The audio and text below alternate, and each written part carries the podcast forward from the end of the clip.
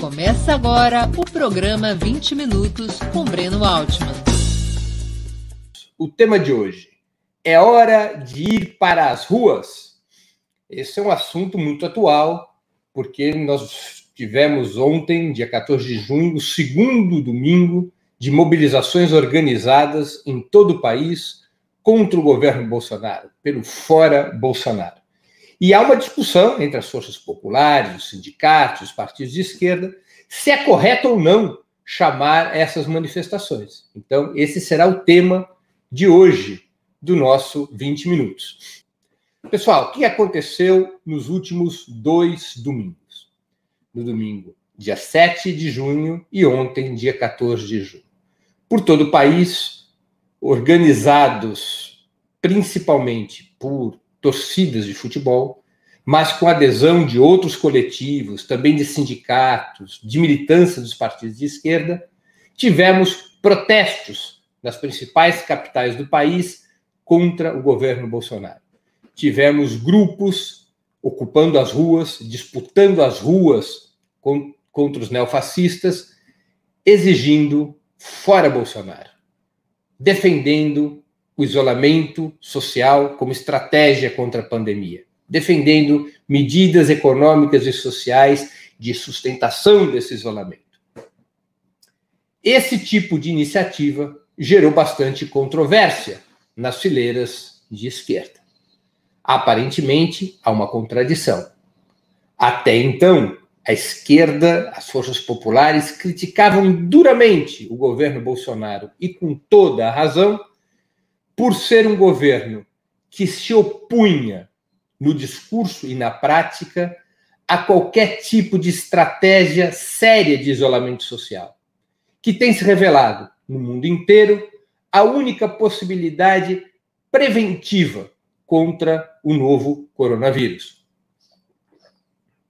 Bolsonaro, seguidas vezes, foi a público menosprezar a pandemia seguidas vezes deu mau exemplo de incentivo a aglomerações, e é sabido que as aglomerações eh, facilitam a transmissão do coronavírus, aumentam tanto a taxa de transmissão quanto a sua própria velocidade, colocando em situação de risco o atendimento hospitalar, o que acarreta numa maior taxa de letalidade. Aumenta não apenas o número de casos, mas também a taxa de letalidade em função do colapso hospitalar.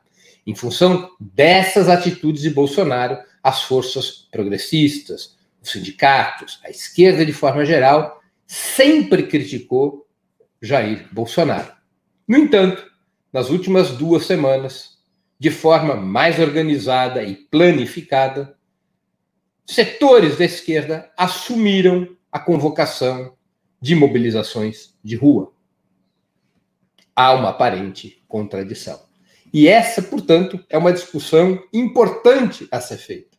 Essas manifestações devem ou não ser chamadas. Há aqueles que consideram essa convocação um erro. Por que um erro? Porque favoreceria o discurso de Bolsonaro.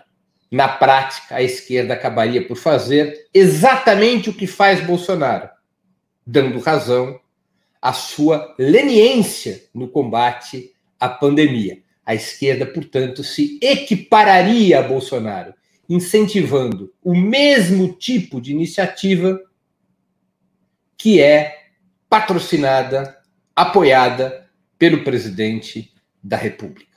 Não é um comentário de se jogar fora. A esse comentário se agrega segun, um segundo argumento de que efetivamente esse tipo de manifestação pode acarretar um aumento na taxa de transmissão do coronavírus, por mais cuidados que se tome, e poderia levar, inclusive, a baixas importantes, incluindo baixas fatais, entre as fileiras de vanguarda dos setores populares que assumem o protesto contra Jair Bolsonaro.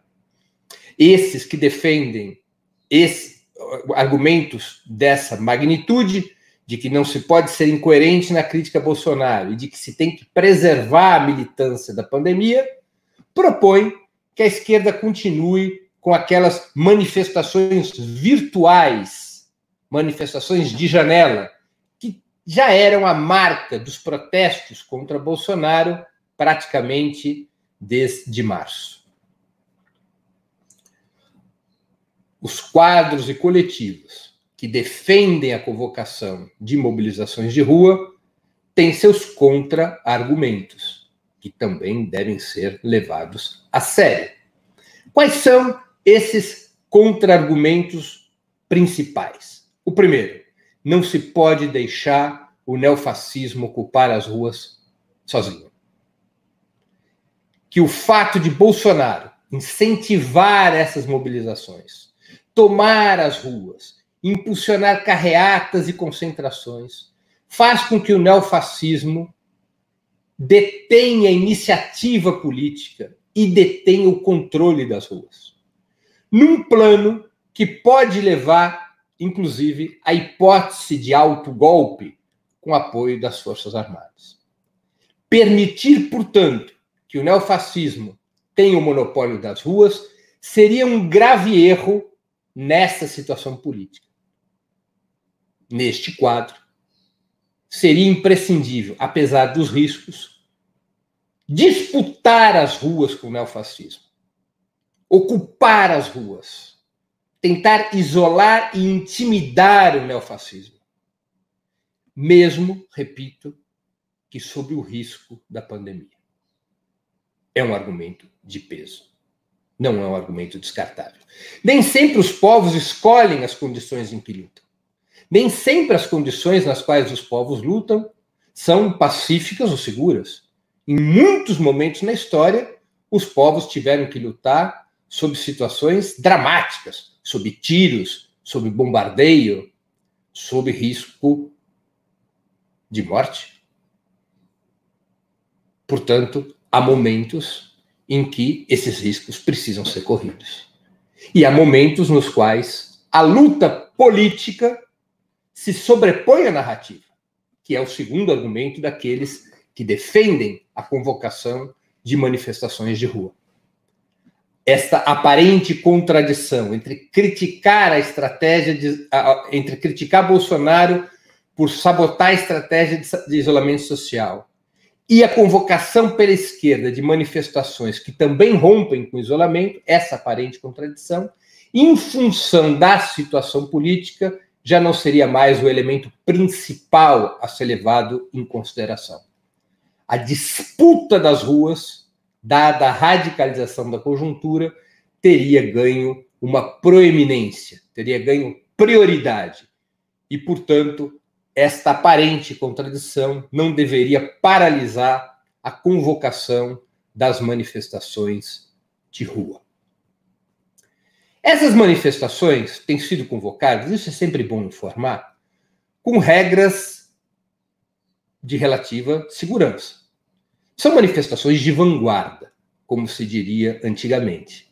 São grupos de militantes organizados, embora não sejam militantes tradicionais de partidos e sindicatos, há esse componente das torcidas de futebol, mas estamos falando de grupos organizados que têm ido às manifestações com máscara, com proteções, muitas vezes também sobre o corpo, com luvas, muitos, que tentam manter um certo distanciamento social, manifestações onde é dito claramente que nenhum integrante de grupos de risco deve estar presente, ninguém com mais de 60 anos, ninguém com diabetes, com hipertensão, com asma. São manifestações que chegam a juntar alguns milhares de pessoas, algumas centenas, alguns milhares de pessoas, para gerar um efeito nacional e internacional de propaganda contra o neofascismo, mostrando claramente que o neofascismo não vai controlar as ruas. E tem surtido efeito. O neofascismo tem recuado nos últimos finais de semana. Os, os exemplos maiores de mobilização e luta vieram do sul do país. A primeira cidade a oferecer resistência ao neofascismo foi Porto Alegre. Porto Alegre já vem sendo marcada por mobilizações antifascistas desta natureza já há várias semanas. Mobilizações que englobam as torcidas de futebol, a militância do movimento negro, militância feminista, que tem ido ao centro de Porto Alegre e impedido que os neofascistas se mobilizem. Além de Porto Alegre, São Paulo também veio para dar o exemplo. E, foi, e isso está se espalhando por todo o país. De fato, nós estamos em uma conjuntura bastante delicada. E isso deve estar nas contas para quem quiser fazer esse debate se é hora ou não de ir às ruas. Nem sempre a segurança física está em primeiro lugar. É uma verdade da história. Se a gente acompanhar determinados momentos da história do país, da história de outros países, nós veremos, eu vou repetir essa informação, nós veremos que os povos tiveram que lutar em circunstâncias muito difíceis para tentar deter o fascismo ou para derrotar e derrubar o fascismo. E este é um desses momentos. Bolsonaro é um risco. Bolsonaro oferece um perigo, um perigo social, um perigo sanitário, um perigo econômico e um perigo político, porque Bolsonaro pode significar o enterro final das liberdades democráticas da Constituinte, da Constituição de 1900 e 88. É uma hora de perigo, perigo real e imediato. E numa situação como essa, os lutadores, as lutadoras do povo têm que dar o exemplo.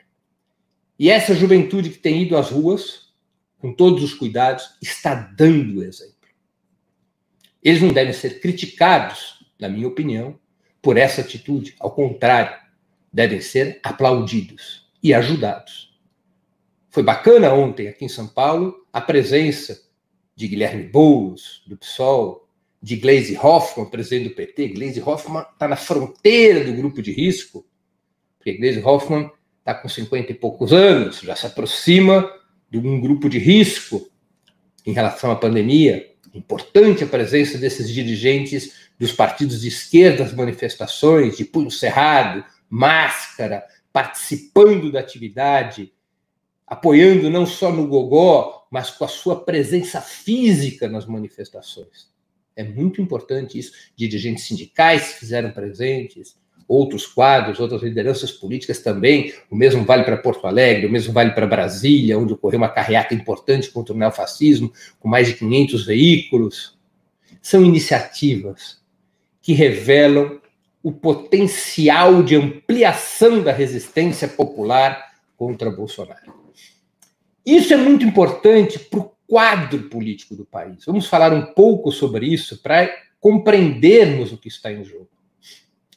O país não tem pura e simplesmente um confronto entre Bolsonaro e a oposição. É uma leitura, seria uma leitura equivocada. É uma leitura que tem até um certo, uma certa repercussão dentro da esquerda, mas, a meu juízo, é uma leitura errada. Nem é assim, nem deveria ser assim. O país tem três campos políticos, cada qual com a sua dinâmica, com a sua identidade, com a sua perspectiva política. Um campo é o bolsonarismo, a extrema-direita, o neofascismo, cujo objetivo é concluir a transição da democracia liberal plasmada, configurada na Constituição de 88 e a construção de um Estado policial. É isso que está na cabeça do bolsonarismo. Um Estado policial mais ou menos nos padrões colombianos. Como é que funciona a Colômbia? A Colômbia tem Constituição, a Colômbia tem instituições, a Colômbia tem parlamento, tem poder judiciário. Parece que funciona como uma democracia liberal. Mas o núcleo central do Estado colombiano, aquele que efetivamente funciona para impor as políticas neoliberais e para defender os interesses da burguesia, das oligarquias colombianas, o núcleo central é um Estado policial, um núcleo miliciano, os paramilitares, que matam clandestinamente. Eu vou dar um exemplo. O Partido Comunista Colombiano vive na legalidade desde os anos 50, pode participar de todas as eleições mas se nós pegarmos um curto período de tempo, entre 1900 1986 e 1991, apenas cinco anos, o Partido Comunista Colombiano teve 5 mil militantes assassinados, em geral por grupos paramilitares clandestinamente. Recentemente foi firmado o acordo de paz entre as Farc e o governo colombiano, quando a Colômbia estava presidida pelo presidente Santos, que até ganhou o Prêmio Nobel da Paz. Desde então, mais de mil militantes sociais e ex-guerrilheiros foram assassinados clandestinamente. É assim que funciona a Colômbia. Uma aparência hollywoodiana de democracia liberal e um Estado policial matador, miliciano, paramilitar, que defende os interesses dos ricos e que aplasta ou tenta aplastar qualquer resistência à agenda neoliberal que unifica a burguesia colombiana e a narco-burguesia. Bolsonaro tem na cabeça um sistema parecido. E o campo que representa o bolsonarismo tem esse projeto, a associação entre neoliberalismo e neofascismo sob a ótica de um Estado policial miliciano. Há um segundo campo, que é a oposição de direita, constituída pelos velhos partidos da burguesia brasileira, o PSDB, o DEM, o MDB, entre outros. Essa oposição de direita, que conta com o apoio da maioria dos meios de comunicação, ela tem o mesmo projeto de país que Bolsonaro, o mesmo projeto neoliberal, defende os mesmos interesses de classe. Mas essa oposição de direita discorda do caminho político de Bolsonaro, além dos seus maus modos, se sentem ofendidos pelo jeito tosco, violento de Bolsonaro embora Bolsonaro defenda o mesmo projeto que esta direita tradicional. Essa oposição de direita não pode fazer uma oposição para valer contra Bolsonaro, por conta desta identidade de projeto de país. Tampouco faz oposição no campo político de uma maneira profunda, porque o grande inimigo estratégico da oposição de direita não é Bolsonaro, é a esquerda essa oposição de direita, ela deseja desgastar Bolsonaro, deseja isolar Bolsonaro, mas sem correr qualquer risco de que a esquerda volte a governar o país. Não é à toa que o PSDB, principal partido da direita tradicional, tirou como decisão recentemente uma nota contra o impeachment de Bolsonaro, dizendo claramente que o PSDB não lutará pelo impeachment de Bolsonaro. Por que não lutará contra o impeachment de Bolsonaro? Pela identidade no projeto econômico e porque não quer gerar uma situação política de mobilização de massas que possa favorecer a esquerda. Isso mostra muito bem as limitações da oposição de direita. E coloca uma seríssima dúvida sobre a viabilidade daqueles que na esquerda defendem a teoria da frente ampla. Frente ampla ao redor do quê? Se a direita tradicional não aceita o fora Bolsonaro. Para que seria essa frente ampla se não para combater a sério o governo Bolsonaro? Nos anos 80, foi possível uma aliança entre a oposição de esquerda e a oposição liberal contra a ditadura, em torno das diretas já. Concretamente, houve um acordo que permitiu que, pelo menos, setores da oposição liberal, então liderados por Ulisses Guimarães, ao contrário de Tancredo Neves, Fernando Henrique e até setores da esquerda, como o que eram contra a campanha das diretas, mas havia setores da oposição liberal que se juntaram à oposição popular, liderada já pelo PT, para construir a campanha das diretas. Ali houve uma frente ampla com um objetivo muito claro. Neste momento, a oposição de direita não aceita o fora Bolsonaro, não aceita o impeachment, o que questiona leva a se questionar, deve se levar a questionar fortemente a tese da frente ampla. Além do mais, essa oposição de direita foi quem liderou o golpe contra a presidenta Dilma Rousseff. Ela é a responsável, a oposição de direita, pela emergência de Bolsonaro, pela Lava Jato, pela dilapidação das instituições do país, pela morte da Constituição de 88. E não se trata de discutir o passado, não se trata de discutir o presente, porque eles aceitaram tentaram conduzir o país a um golpe de Estado contra o presidente Dilma Rousseff exatamente para implementar o projeto neoliberal. Eles não têm compromisso real com a democracia. E a decisão do PSDB, bem lembrou a presidente Dilma Rousseff, a decisão do PSDB de ser contrário ao impeachment alinha a oposição de direita como força auxiliar do neofascismo. Oposição é chamada é, oposição cordial à Vossa Majestade. Não é uma oposição, uma oposição séria. É uma oposição para acumular forças rumo a 2022, porque a oposição de direita pretende ter uma candidatura do seu campo, provavelmente João Dória, mas também poderia ser Luciano Huck ou outro com essa característica que defendesse, que permitisse o retorno dos velhos partidos da burguesia ao comando do Estado. Esse, então, é um segundo campo, a oposição de direita. E há um terceiro campo, que é a oposição de esquerda. O núcleo principal da oposição de esquerda é formado pelo PT, pelo PSOL, pelo PCdoB, pelos sindicatos, pelos movimentos populares, pelos setores progressistas das torcidas de futebol, pelos coletivos de jovens, de mulheres, de luta antirracista, que formam o campo popular. Esse setor popular, essa oposição de esquerda, tanto o bolsonarismo quanto a oposição de direita desejam marginalizar e derrotar.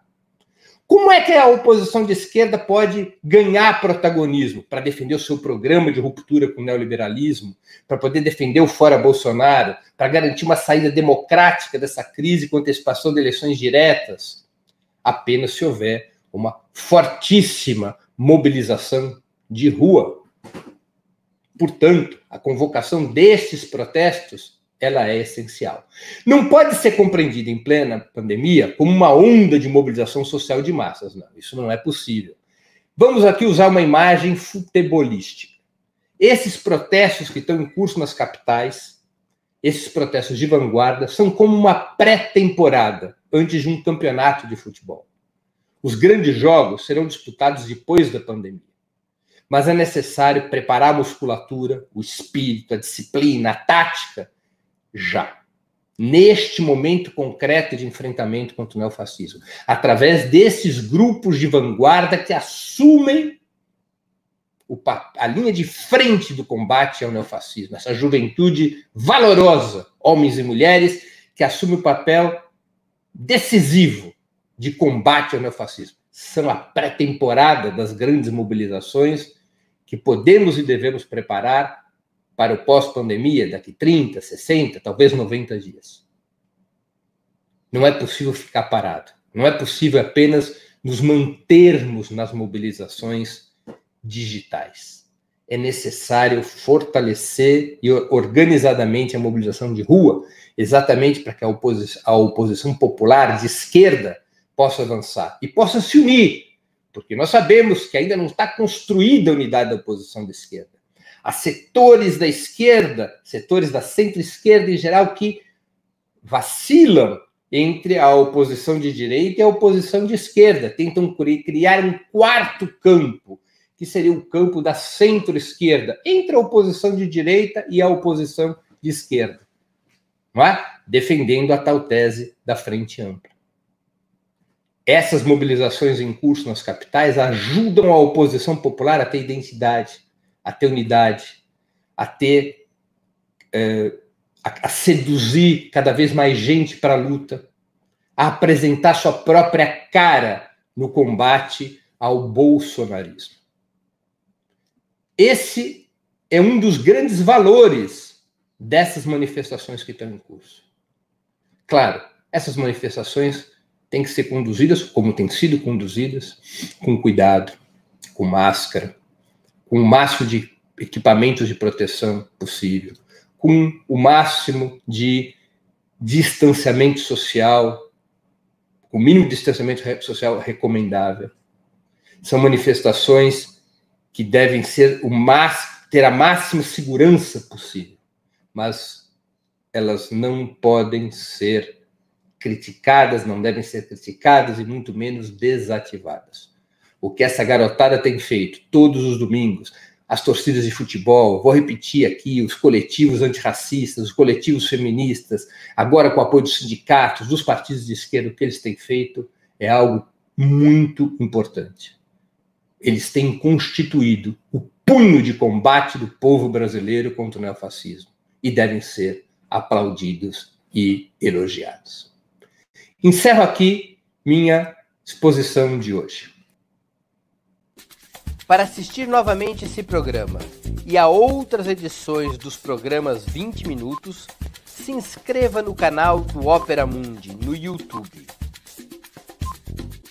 Curta e compartilhe nossos vídeos, deixe seus comentários. O jornalismo de Opera Mundi é mantido com o seu apoio. Faça uma assinatura solidária em www.operamundi.com.br. Com um pequeno valor mensal, você nos ajuda no desenvolvimento de um jornalismo independente e de qualidade. Obrigado pela audiência e até a próxima.